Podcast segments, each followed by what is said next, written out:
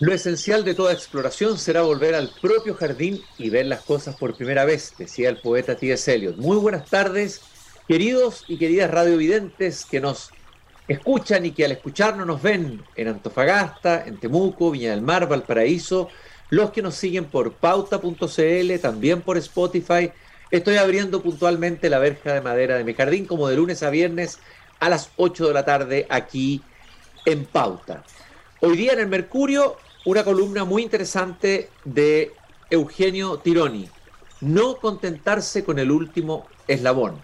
Una mirada un poco más allá frente al clima de temor, de terror en algunos casos, de conmoción por la inusitada violencia que han presentado los últimos hechos delincuenciales, el fallecimiento de los tres carabineros en un plazo muy corto, todo aquello que ya hemos visto eh, en todos los medios de comunicación y en las conversaciones cotidianas que se dan en la vida de los chilenos. Eugenio Tironi, que siempre ha sido un sagaz e interesante observador e interesado observador de la, de la realidad chilena, afirma en primer lugar que delincuencia hemos tenido siempre, que lo que varían son sus características, la de hoy dispara y mata como si fuera un juego, afirma. Esto tiene al país conmocionado. Hay reacciones que lindan con la histeria, pero más graves serían la indiferencia o la resignación. En ese caso, ella, la delincuencia, habría ganado la guerra. Y también afirma que para derechas e izquierdas por igual, la delincuencia es una pandemia extremadamente difícil de extirpar. Para comentar algunas de las ideas fuerzas de esta columna, hoy día eh, me visita en el jardín Eugenio Tironi, doctor en sociología, miembro de la Academia de Ciencias Sociales, Políticas y Morales, profesor, autor de más de 30 libros, columnista del diario El Mercurio, consultor, etcétera. Eugenio, muchas gracias por estar de nuevo aquí caminando conmigo en este jardín. No, muchas gracias a ti, Cristian, por invitarme aquí a tu hogar. Oye, cálido hogar. A este cálido hogar, a este oasis a esta hora de la tarde, que podemos hablar con una cierta pausa y, y darnos un tiempo para profundizar en tu, en tu columna de hoy. A ver, eh, lo primero que te quiero preguntar es, eh, cuando tú hablas de, que hay reacciones que lindan con la historia y otras con la, con la indiferencia o con la resignación, ¿cuál sería el punto medio, digamos, entre la histeria y la resignación? ¿Cuál sería la actitud correcta que debiéramos como comunidad eh, como país enfrentar esta emergencia, por decirlo así, delincuencial o de violencia que estamos viviendo hoy día? A ver, eh, primero hay que decir que este, lo que hemos vivido hoy día es el rebalsamiento de un proceso que viene desde hace muchos años y décadas incluso. ¿ah? Eh, y que fuimos viendo como como subía el agua, como subió el vapor y, y como nunca asumimos que había que unirse para hacerle frente. Y yo creo que mm, hoy día está como bastante poco en boga hacer diagnóstico. Y nos dicen, oiga, no haga diagnóstico, proponga y actúe. Este momento de la acción, no de los diagnósticos. Podría ser uno de los signos de histeria. Eh, no hay acción posible si no tenemos un diagnóstico más o menos compartido. Y, y, para quedarme en la primera afirmación de la delincuencia, es que nosotros eh, efectivamente tenemos que entender el tipo de delincuencia que tenemos, que no tiene mucho que ver con la histórica. Eh, nosotros teníamos una delincuencia que, que estaba más motivada por, digámoslo así, voy a decirlo un poquito caricaturescamente, pero un poco más motivada por el hambre, no por la zapatilla Nike. Una delincuencia eh, que era cuidadosa del uso de las armas de fuego, porque temía las consecuencias y porque tenía, si, uno podría decirlo así, un cierto dejo de humanidad. Eh, teníamos además que esta la delincuencia era como exclusiva de ciertos grupos, de cierta, de ciertos segmentos, de ciertos barrios, de ciertas familias, Eh, pero no estaba tan expandida como una conducta normal, normalizada, digamos. ¿ah? Eh, de que así como uno se pasa por la verma, como así como uno no paga el tag o, le pone una, un cartón a la patente, eh, así como uno no da boleta, así como otros dan boletas para, para descargar impuestos ¿ah? y le dan boleta a su esposa o a su amante. Eh, o, eh, eh, bueno, yo no puedo en algún momento del día, digamos, participar en un acto delictual o semi-delictual. ¿ah? Eh, o por qué no puedo robarle a un ladrón, como serían esta, esta, estas recuperaciones de drogas, digamos, ¿ah? que parece que estuvo en la base de la muerte de la sargento Rita Olivares en Quilpué. Eh, y además que nuestra sociedad, yo en el sentido somos todos responsables, eh, le ha dado un valor extremadamente alto a ciertos factores de estatus, eh, que, es la, es la música, eh, el equipo, el, auto, en las zapatillas, la ropa. Y, bueno, y obviamente esos grupos, el medio que encuentran, digamos, para acceder a, eso, a esos bienes eh, que son los que le dan sentido a la vida. ¿ah? Eh, la, vía que encuentran eh, más cercana es la delincuencia. ¿ah?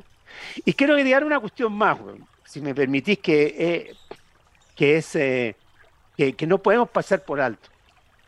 Así como Europa con la inmigración importó el islamismo, entre otras cosas. En Francia, por ejemplo, es de lejos la religión que más crece. O sea, si Francia va a ser islamista, digamos, como diría Beck, como ya anunciaba Beck en su novela, en su misión, pero si, si sigue la misma tendencia demográfica, lo va a hacer en, poco, en pocas décadas más. ¿Por qué? Por la inmigración que viene particularmente del norte de África. Eh, y algo mismo puede pasar en España, eh, en menor medida podría empezar a, ocurrir en Alemania. Nosotros, eh, es, interesante, nosotros no estamos importando inmigración tan exógena.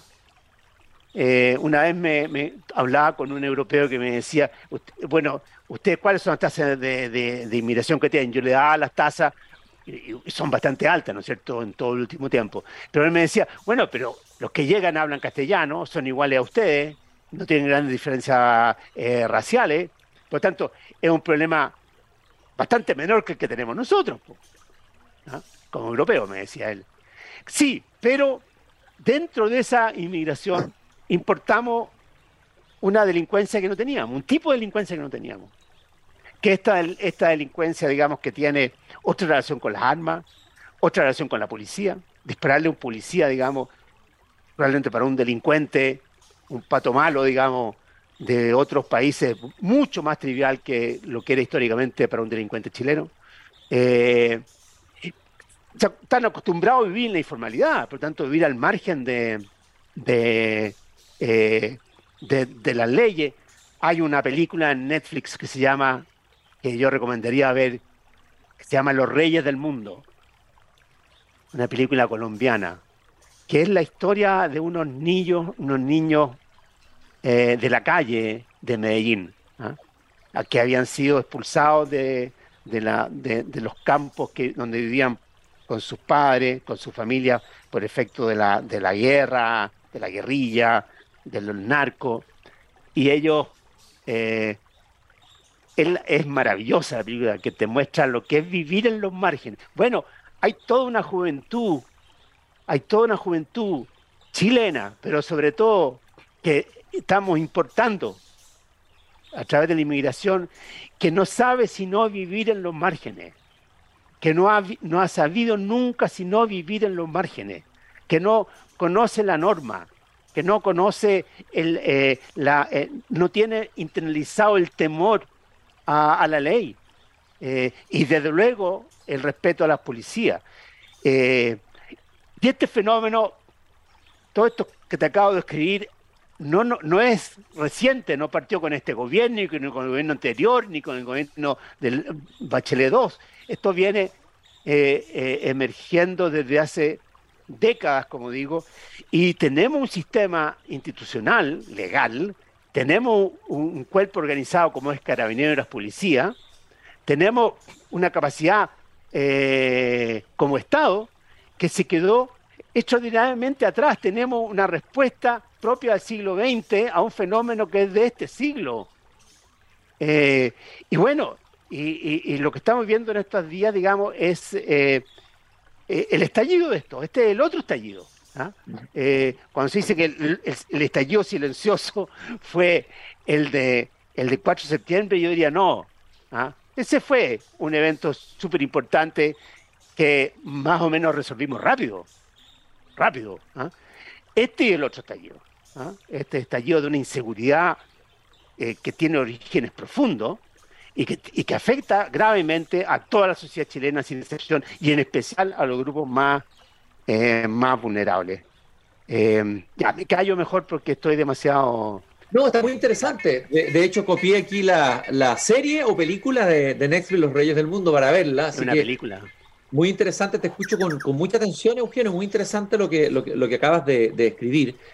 A ver, tú planteas también en la columna un elemento que también se ha comentado. Hay algunos han dicho que en un sector de la izquierda todavía permanece o sigue en la memoria, en el, en el psiquismo, una suerte de trauma un trauma que se vivió por la dictadura, es decir, por la persecución, porque las fuerzas policiales en ese momento no protegían a la población, sino que iban a buscarte a la casa, te torturaban, etcétera, ¿no? Te detenían. Y tú planteas ahí que de alguna manera eh, eh, que para grupos y personas dice que fueron víctimas de abusos de fuerzas militares y policiales, el asunto tiene una complejidad adicional. Quienes han pasado por experiencias de abuso no se pueden desprender enteramente del miedo a ser abusados nuevamente. Por lo mismo les cuesta depositar confianza en las instituciones sindicadas como responsables. Hay quienes afirman en una postura distinta a la que tú estás planteando acá, de que aquí eh, eh, efectivamente hubo un trauma, pero un trauma que tiene que ser superado, eh, que de repente hay abuso de ese trauma, más bien para justificar el que no haya represión cuando haya que hacer. A ver, miremos un poco ese fenómeno, vale la pena detenerse ahí, o sea que hay una parte de la población que probablemente, y una parte de la izquierda que le ha costado más tomar el tema de la seguridad o apoyar a carabineros, etcétera, justamente por este, por este trauma histórico, que cuesta entenderlo cuando uno no lo ha vivido, evidentemente. Sí, mira, yo he reflexionado bastante sobre eso. A, mí me dolió que los parlamentarios del Frente Amplio y del Partido Comunista eh, se abstuvieran de votar a favor un aspecto de, la, de esta ley que se aprobó la semana pasada, por la cual el gobierno se jugó y consiguió un acuerdo con la oposición. Me dolió. Eh, pero, eh, pero también me duele, y me duele aún más, el que se le busque satanizar y acusar de cómplice de los asesinatos de carabineros. Esa, esa, esa afirmación que está un poquito en las redes sociales y que a veces se dice con un poquito más de diplomacia, pero estaba el subtexto de muchas declaraciones de dirigentes políticos, parlamentarios, me parece de una, eh, de una profunda crueldad. Iba a usar la palabra injusticia, pero preferiría decir crueldad. Porque uno, una cosa que sabemos, Cristian, y hay muchos estudios sobre eso, primero que la, la memoria se hereda, digamos. ¿ah? Y normalmente la segunda o tercera generaciones, eh, y la memoria y los traumas se heredan. Y, muchas veces la segunda o tercera generación vive los traumas con incluso con más fuerza eh, que la generación directamente afectada o la persona directamente afectada. Y lo segundo que sabemos eh, es que los abusos dejan huella ahí, cualquier tipo de abuso, ¿ah? puede ser la tortura, la desaparición, la prisión o la pérdida de libertades, pero eh, esto sobre todo estudiado en el caso de los abusos sexuales, ¿no es cierto? es, muy, es muy delicado decretar el fin del trauma. Es muy delicado decir, oye, los traumas pueden durar 5 años, 10 años, 20, pero no más que eso ya a partir de eso es victimización. Eh, es muy delicado pedirle a las personas que fueron objeto de abuso que eh, vuelvan a depositar confianza, como digo yo, en la columna con las instituciones que fueron responsables o fueron tildadas de responsables. Digo, para hablar derechamente, porque hoy día como que este es un tema que prácticamente es tabú, porque uno puede ser condenado y crucificado en las redes sociales por decirlo. Lo que ocurre es que a Carabineros de Chile le correspondió, bajo la dictadura militar, ejercer las funciones más atroces, más atroces, en materia de, muerte, como el caso de los degollados, eh, como en materia, digamos, de y, en materia represiva, ¿ah? eh, sobre todo a nivel popular, ¿ah? a, nivel, a nivel de campesino, de dirigente agrario, eh, del mundo popular.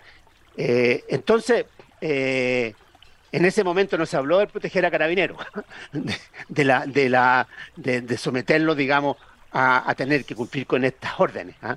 Eh, entonces, yo, yo soy, mira, yo discrepo, pero soy respetuoso y creo que tenemos que ser todos respetuosos. A lo mejor no, nunca vamos a hacer completamente justicia, como dice eh, eh, Cristóbal Jimeno en ese libro maravilloso que se llama La búsqueda, que escribió con Daniel Amor. Eh, que habla sobre la búsqueda de los restos de su padre, de Claudio Jimeno, que fue apresado en La Moneda y, hecho y asesinado en Peldehue, cuyos restos fueron enterrados y luego sacados de ahí eh, para hacerlo desaparecer. Eh, nunca vamos a hacer justicia, nunca vamos a hacer reparación, pero por lo menos esa, esa, esa familia, que no son solamente familias biológicas, son también familias políticas, culturas políticas, eh, y no se trata solamente de aquellos que lo vivieron en carne propia, sino que sus hijos, sus parientes, sus nietos. Yo creo que les merecen un poco de respeto. ¿ah? Eh, porque, y no ser víctima de una revictimización. O sea, ahora culparlos a ellos, a ellos, ¿ah? de ser cómplices o aliados de los asesinos de carabineros es una, eh, es como dije, eh, de una eh, crueldad extrema, porque lo están acusando de ser los abusados de ayer, hoy día son los abusadores de hoy. ¿ah? Los abusadores frente a carabineros me refiero. ¿ah? Y eso, y eso no sé, me parece mm, muy, como dije, muy, muy propio. Entonces, eso me hizo, esa, es mi, esa ha sido mi reflexión sobre esto y te agradezco que me invite a explicitarla un poco más de lo que lo puedo hacerlo en la columna, digamos. Eugenio, ahora, eh, habiendo explicado esto muy bien, este punto que, planteas en tu, en tu, columna, también se dice que hay una responsabilidad de una parte de la izquierda que hoy día está gobernando en el hecho de que hubo una campaña, así se dice, de desprestigio, de denostación, de humillación de carabineros, sabiendo que hubo abusos de, derechos humanos durante el estallido, que hubo casos eh, importantes, digamos, pero que no fueron violación sistemática de derechos humanos desde el Estado. Sin embargo, hubo una campaña muy fuerte contra carabineros en las calles, en el lenguaje, en todas partes, que permitió no solo a la izquierda, y una parte importante de la población. Era cosa leer la encuesta en ese momento de cómo era validado carabinero y cómo es validado ahora. A ver, ¿qué pasó ahí? ¿Cuál es tu mirada de, aquello que pasó ahí? ¿Crees tú que efectivamente que eso ha tenido consecuencias o tiene algo que ver con lo que está pasando hoy día, en el sentido de que eso, eh, eh, según lo que, lo, que plantean los críticos de, ese, de, esa, de esa etapa de denotación de carabineros, es que esa es causa un poco de la anomia que se instaló en la sociedad chilena. La idea de saltar el piquete, no respetar las normas, sí, a la autoridad, etcétera. Ya no es solamente el delincuente venezolano el que dispara en la cara, sino que el tipo que le tira un cuchillazo a carabinero cuando va a un domicilio a, constatar una violencia intrafamiliar. O sea, esto permitió toda la sociedad chilena. ¿Cómo lo ves tú, ese, fenómeno? También yo creo un tema de, importante reflexión. ¿ah? Yo primero quiero decir, hacer un disclosure, digamos. Yo, yo, eh, yo he aprendido a querer a carabineros. Me, me, tocó convivir con ellos cuando estuve en el gobierno. Y cuando uno está en el gobierno, como dijo Jorge Correa una vez en una entrevista hace poco, uno aprende a querer a carabineros, saber que es como una columna vertebral del Estado de Chile. ¿ah? Que sin un carabinero robusto no hay Estado. Todo lo demás eh, eh, eh ¿ah? para no decir otra cosa. Eh, Segundo, por lo tanto, de, de, mi, de mi boca o de mi Twitter no van a encontrar, por más que lo investiguen los arqueólogos, una, una, alguna, alguna calificación eh, que denoste a Carabinero, ¿ah? ni en el peor momento del estallido, nunca. Eh, pero tercero, el, fenómeno de, denostar a las policías es un fenómeno mundial. Eh, ACAB no lo inventaron en Chile, viene de Estados Unidos. La, idea de refundar Carabineros no fue inventada en Chile, viene de Estados Unidos. Eh, y en Estados Unidos fue planteada por Bernie Sanders o por la Alexandria Ocasio Cortés, ¿ah? por personaje y por buena parte del Partido Demócrata. ¿ah? Eh, Utah no viene de Chile, viene de Argentina. O sea, esta, esta, esta, esta, esta, criminalización de carabineros, ¿ah? de las policías, perdón, eh, por parte especialmente de los jóvenes, utilizando un lenguaje además, y una, un lenguaje que tiene mucho que venir, viene mucho del, de las mafias, ¿ah? viene mucho de la delincuencia, ¿ah? viene mucho de las cárceles. Es un fenómeno global. Ahora, en, el, que esto se produzca no puede, no podemos decir que tiene como consecuencia directa comete el crimen, como consecuencia directa. La la, eh, el, hecho que tú mencionaste recién, Cristian, de que hubo una caída tremenda de la adhesión pública a Carabinero, que es algo gravísimo, porque si Carabinero no tiene el respaldo de la ciudadanía y obviamente del, del sistema político, eh, es, totalmente inútil, es como una pólvora mojada. ¿ah? No, no, no, tiene, no tiene efecto. Pero eso venía de mucho antes del estallido, mucho antes de los rayados acá, mucho antes del Matapaco. Y, tuvo que ver fundamentalmente con los casos de, corrupción, huracán, qué sé yo, todo, todas las historias que Carabinero Gate habría que decir ahora, no, no podríamos decirlo de otra manera porque me podrían eh, censurar aquí en, en la radio. Eh, no, no, no hay censura aquí, no te preocupes. ¿eh? Ah, ya, gracias. gracias. me, pueden, expulsar. entonces, eh, entonces, yo creo, yo creo, en definitiva, sin concordar en absoluto con lo que fue esa, ese proceso tan, digamos, establecer una relación directa entre el estallido y el Matapaco, ah, y la Yuta y el ACAB, con el asesinato de Carabinero, me parece que formaría parte, digamos, de lo que ahí califico como histeria. Eh, que un factor que debilitó a Carabinero, lo debilitó. ¿ah? Pero además era una cuestión referida a su, a su, a su actitud ante la, ante la protesta social. No tenía que ver con su actitud respecto del crimen. Ahora, que las dos cosas tienen relación, cierto que tienen relación, lo estamos viendo ahora.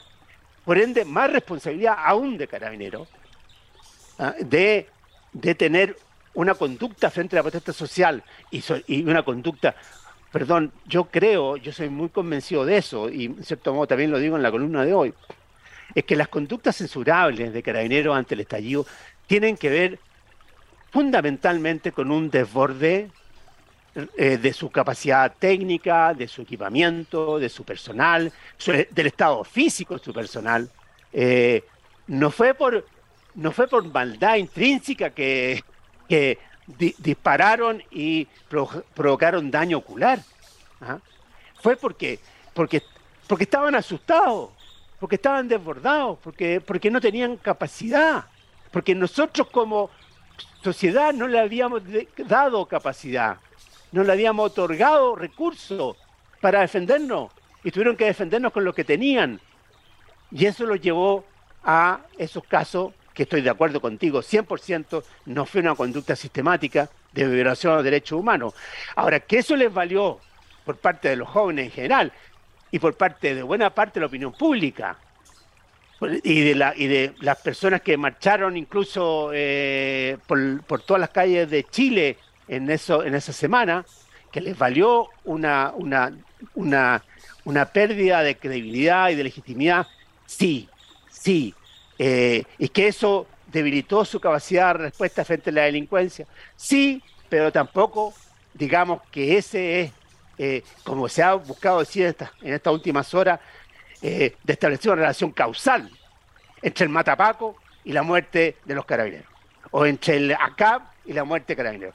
No hay una relación causal. Aquí hay muchos más factores que yo creo que eh, es preciso tener en consideración. Oye, Eugenio, eh, en la última columna de Carlos Peña aparecía en, la, en reportaje del domingo que él habla, habla de la imagen de Boric arrodillado frente a la, a la viuda del cabo Tapia recientemente asesinado. pero él hace una afirmación que me gustaría preguntarte a ti. Mm que es la siguiente. Eh, él dice que el presidente deberá recordarse a sí mismo, lo estoy citando, y a las fuerzas políticas que lo apoyan, que el orden no es resultado de la justicia, sino que solo es posible realizar alguna idea de justicia allí donde previamente hay orden. Ese es el primer principio. Desgraciadamente, dice Peña, durante mucho tiempo se moralizó la vida social y se creyó y se proclamó y no solo por los que están hoy en el gobierno, sino por casi todos, que cualquier conducta era correcta a condición de que esgrimiera en su favor la lucha contra la injusticia. Todo esto, dice Peña, deslegitimó a la policía y a las instituciones y fortaleció a quienes la policía debía reprimir y contener. Se maneja el Estado para realizar un cierto, para realizar un cierto ideal de justicia. Presidente, pero sobre todo para evitar que el miedo se enseñoree de la vida social. ¿Qué piensas de, esa, de ese análisis de Peña? Yo estoy muy, muy de acuerdo. La justicia, la vida social, etcétera, digamos. Estoy muy de acuerdo, estoy muy de acuerdo. Yo soy, yo soy más bien jovesiano, durkheimiano, no soy rusoniano. ¿ah? Eh, o sea, yo creo que la que lo humano no sobrevivimos sin un orden impuesto y que un orden que nos arrebata libertades. Eh, eh, sobre eso no tengo ningún y subordinar el orden a otra a otra causa, digamos, a otra a otro objetivo. Eh, termina por estropear el orden y termina por hacer inalcanzable el objetivo. Él dice el objetivo justicia, porque quiere, se está refiriendo como al mundo progresista o de izquierda, que efectivamente siempre ha sostenido que, es, que habiendo desigualdad hay delincuencia, habiendo injusticia hay crimen, eh, habiendo pobreza hay personas que se saltan eh, los torniquetes, digámoslo así. Cuestión que yo no comparto nunca he compartido. ¿Ah? Eh, eh, yo estoy en la, en, la otra vereda. Eh, ahora bien, el, ah, pero la, lo que hace saltarse el torniquete, a veces, o, o subordinar, a veces, el orden no se subordina solamente a veces al objetivo de justicia, se subordina al objetivo de crecimiento económico, se subordina a la voluntad de riqueza, se subordina al consumo, se subordina a la rapidez y a la celeridad. Por eso uno pasa por la Berma y toca la bocina. O sea, nosotros hemos creado una, un tipo de sociedad, vivimos en un tipo de sociedad. Eh, una sociedad como dice un libro que también recomiendo, de Andrés Vil y de Germán Vera, que se llama eh, algo así como La utopía de la libertad. Eh, dice, pasamos a una sociedad contractualista donde lo único que importa es al individuo, eh, donde la responsabilidad y, es un individuo, digamos, que persigue su propio interés y que actúa, eh, supone que actúa ordenadamente porque sigue su propio interés, pero, pero esa, esa lógica, esa filosofía, ese etos, te puede llevar y, te puede legitimar a, la trampa, a, no respetar el orden, para alcanzar tu propio interés. Entonces, yo discrepo de, compartiendo la, el, el, fondo de lo que dice Carlos Peña, discrepo que sea solo el afán de justicia lo que puede imponer, sobreponerse al orden, sino que también puede ser el afán de otros objetivos.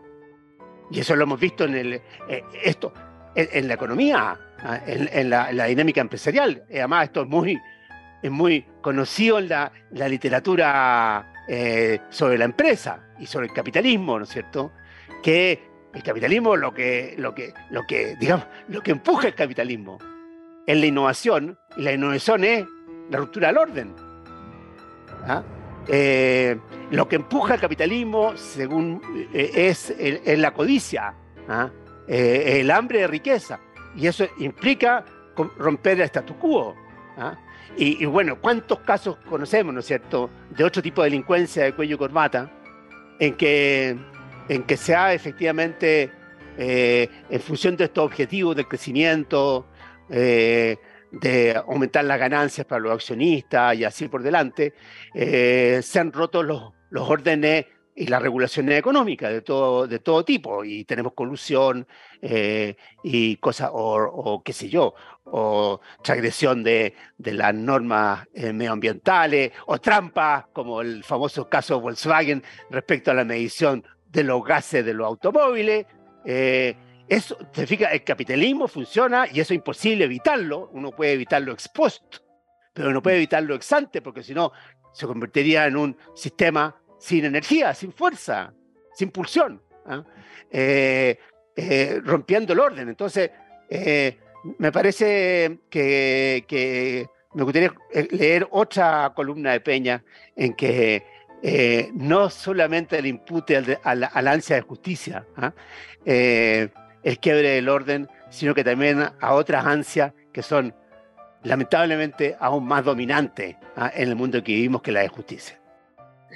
Oye, Eugenio, nos, ya, nos sobrepasamos, nos quería hacer la última pregunta. Tú planteas al final en tu, en tu columna que es fundamental una cierta unidad y que el hecho de que haya habido una unidad bastante transversal eh, en general, salvo en la votación que tú señalaste al comienzo, que un sector de la coalición gobernante se restó en un artículo dentro de la ley, eh, y que algunos han visto ahí que fue un golpe duro para Carolina Toá, digamos, y para el intento que está ella haciendo desde el Ministerio del Interior. A ver, eh, uno ve, eh, eh, dice Carlos Peña que ve al gobierno de rodillas. Eso puede ser discutible o no la afirmación, pero sí está complicado el gobierno y la complicación más grande es que parece que no. bueno, hoy día se aprobó la ley de 40 horas, lo que me parece una noticia extremadamente positiva. Eso da como una señal de que no es el único tema que, que, predomine, puede dar una señal positiva y de agenda propia del gobierno, pero pero la seguridad puede comerse todo, digamos, y sabemos que no tiene soluciones fáciles, también lo dice. No hay fórmulas fáciles, no las ha habido, no hay ninguna parte del mundo y quien lo diga está mintiendo. Entonces, ¿cómo, ¿qué tiene que hacer el gobierno, crees tú, así muy breve, para que no se lo coma eh, la seguridad, digamos, para que no termine eh, paralizado, eh, sin iniciativas, sin agenda propia, etcétera, etcétera, etcétera, en los meses que vienen? Bueno, muy difícil pregunta. En todo caso, a mí que el, poder se arrodille frente a un, ante un drama humano me parece excelente. Ah, no me parece denigrante. Cuando los, cuando los poderes políticos y las autoridades políticas no se atreven a arrodillarse, ahí estamos en problema. Eh, eh, segundo, hay un gesto enorme, gigantesco, de tener a todos los presidentes eh, presentes, rindiendo el homenaje a, carabineros. Creo que la clase política el Parlamento dio una señal muy valiosa ¿ah? eh, al unirse en torno a esta ley. Lo que era, es difícil porque estamos en un momento de competencia, porque hay elecciones a puertas. Eh, yo creo que, la, la, desunión, digamos, el hábitat donde crece la delincuencia. O sea, ¿dónde crece la delincuencia? En sociedades poco cohesionada, ¿no es cierto? como tú decías, en sociedad anómica. Y ella se encarga, la delincuencia, de ahondar la anomia para prosperar. Eh, donde el Estado está fallido, donde el Estado naufraga. Nosotros, yo creo que esto, estas últimas horas hemos mostrado un Estado que, como dijo el presidente Boric otro día, no tiene fisuras respecto de esto. Eh, eso es extraordinariamente valioso, más allá de las querellas, de las discusiones que puedan, que puedan eh, haber. ¿ah? Eh, ha sido interesante ver cómo esto se ha visto de otras partes de América Latina y del mundo. ¿ah? Eh, no sé si leíste ayer o si los auditores han leído la editorial del diario El País ayer, un gran artículo del editor de América del diario El País, mostrando el problema que tiene toda América Latina con esta alza de la delincuencia desde México a Chile, pero subrayando que Chile logra tener a todos los presidentes de la República eh, rindiendo el homenaje a, su, policía, ¿ah? eh, cuestión que no lo vemos en el resto de la región. Entonces, yo creo, digamos, que, que, que, la verdad, si hay un verdadero cómplice hoy día de, de, la inseguridad y la delincuencia, es aquel o aquella que se deja llevar, que siembra la división, ¿ah? que siembra que, eh, que, eh, que, en función de intereses muy cortos y de inmediato eh, quiebra este acuerdo básico al cual hemos llegado. Yo creo que el gobierno efectivamente tiene que, poner, atender esta demanda del país.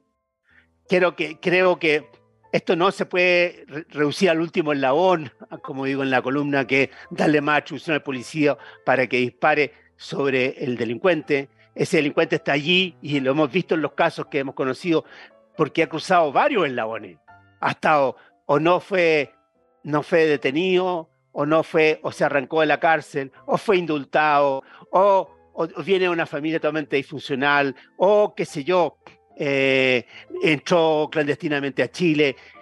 Es, es toda una cadena. ¿ah? Y si no encaramos la cadena en su, en su conjunto, eh, si dejamos que nuestros niños y jóvenes sean capturados por esta lógica de que la vida es un juego, que la vida no vale nada, digamos, como lo hemos aprendido desde el norte, eh, desde nuestro querido México. ¿ah? Eh, eh, si dejamos que los niños abandonen la escuela y caigan en manos de, de, las bandas de narcotráfico, y si, y, si, y si no invertimos en mejorar la eficacia de carabineros, tener un carabinero 2.0, ¿ah? un carabinero en, el tiempo de inteligencia artificial, ¿ah? no, de de las viejas de Cuca y Guanaco. ¿ah? Eh, eh, yo creo que vamos, a ir por mal camino. Yo soy optimista, yo soy optimista. A mí me, en cierto modo, considero una, bendición que este, que este que este terremoto, que este estallido le caiga a esta nueva generación, ya estas nuevas corrientes políticas que en general han sido que son más bien rusonianas que jovencianas. ¿ah? Eh, eh, el que eh, a ellos les corresponde asumirlo, eh, y aunque les resulte dolorosísimo, porque significa un cambio paradigmático, como también comenta José Joaquín Bruno en una también notable columna en el libro de hace unos días atrás, ¿ah?